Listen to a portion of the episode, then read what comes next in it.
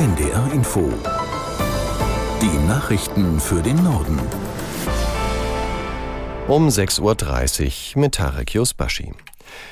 Es ist wieder Regen angekündigt heute in Niedersachsen. Entsprechend bleibt die Lage in den Hochwassergebieten kritisch. In sechs Landkreisen und in der Stadt Oldenburg haben die Behörden mittlerweile eine Vorstufe zum Katastrophenalarm ausgerufen.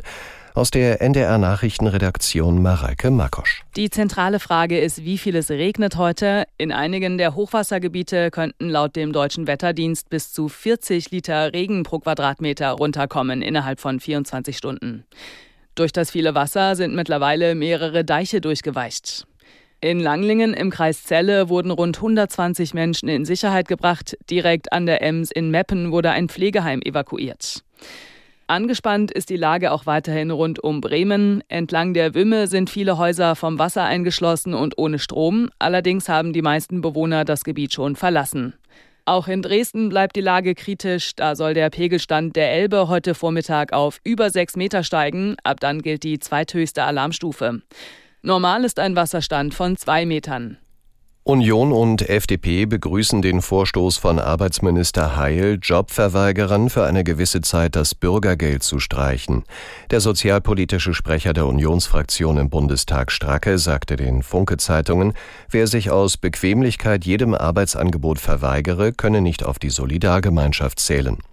Aus der NDR Nachrichtenredaktion Thomas Bücker. Ähnlich äußerte sich der FDP-Sozialpolitiker Kronenberg im Tagesspiegel. Minister Heil plant, dass die Behörden das Bürgergeld bis zu zwei Monate lang komplett streichen können, wenn Arbeitslose jegliche Jobangebote ablehnen. So steht es in einem Referentenentwurf, der dem ARD Hauptstadtstudio vorliegt. Aktuell können die Behörden in solchen Fällen lediglich 30 Prozent der Leistungen kürzen.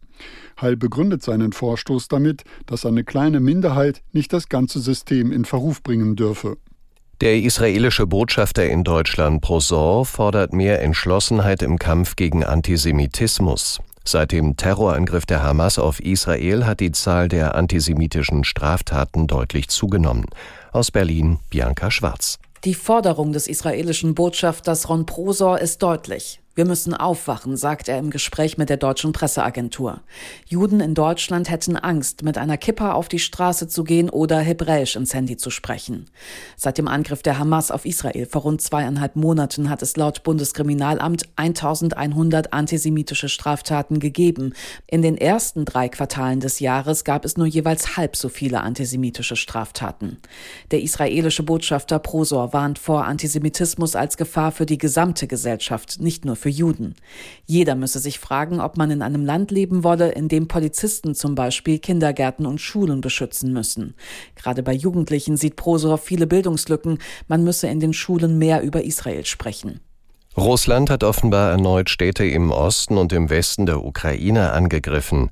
Der Bürgermeister von Kharkiv sprach von einem massiven Angriff. Es seien mindestens sechs Explosionen zu hören gewesen. Die Behörden in Lviv berichteten von zwei Angriffen. Zu Schäden oder Opfern wurden zunächst in keiner der beiden Städte Angaben gemacht.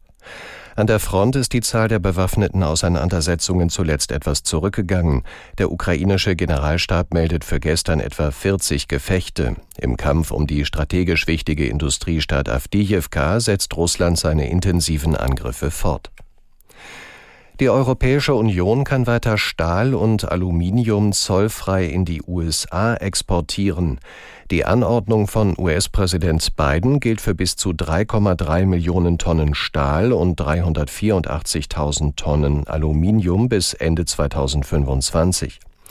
Nach einem Zollstreit zwischen Bidens Amtsvorgänger Trump und der EU hatten beide Seiten eine Übergangslösung vereinbart, die nun verlängert wird. Innerhalb der nächsten zwei Jahre wollen die USA und die EU eine dauerhafte Einigung im Handelsstreit erzielen. Im Konflikt um die guyanische Region Essequibo hat Venezuela ein groß angelegtes Militärmanöver angekündigt. Präsident Nicolás Maduro sagte, er reagiere damit auf britische Drohungen und Provokation.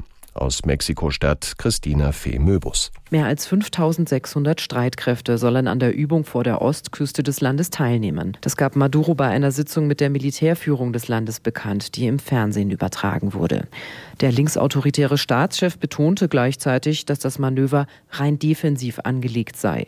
Die britische Regierung hatte als Zeichen der Unterstützung für Guyana ein Kriegsschiff dorthin entsandt. Das südamerikanische Land an der Atlantikküste gehört zum Commonwealth. Hintergrund ist ein Streit zwischen Venezuela und Guyana um die Grenzregion Essequibo. Maduro beansprucht das ölreiche Gebiet für sich und hatte damit gedroht, es sich einzuverleiben. Essequibo gehört seit mehr als einem Jahrhundert zu Guyana. Maduro und Guyanas Präsident Irfan Ali hatten bei einem Krisentreffen zugesagt, auf Gewalt zu verzichten.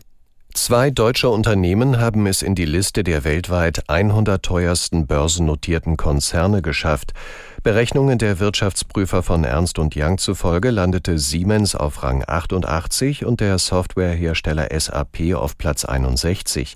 Vor einem Jahr war kein deutscher Konzern in den Top 100 vertreten. An der Spitze der Unternehmensliste liegt weiter der Tech-Konzern Apple mit einem Börsenwert von mehr als drei Billionen US-Dollar. Dahinter folgen Microsoft und die saudi-arabische Erdölfördergesellschaft Saudi Aramco. Das waren die Nachrichten.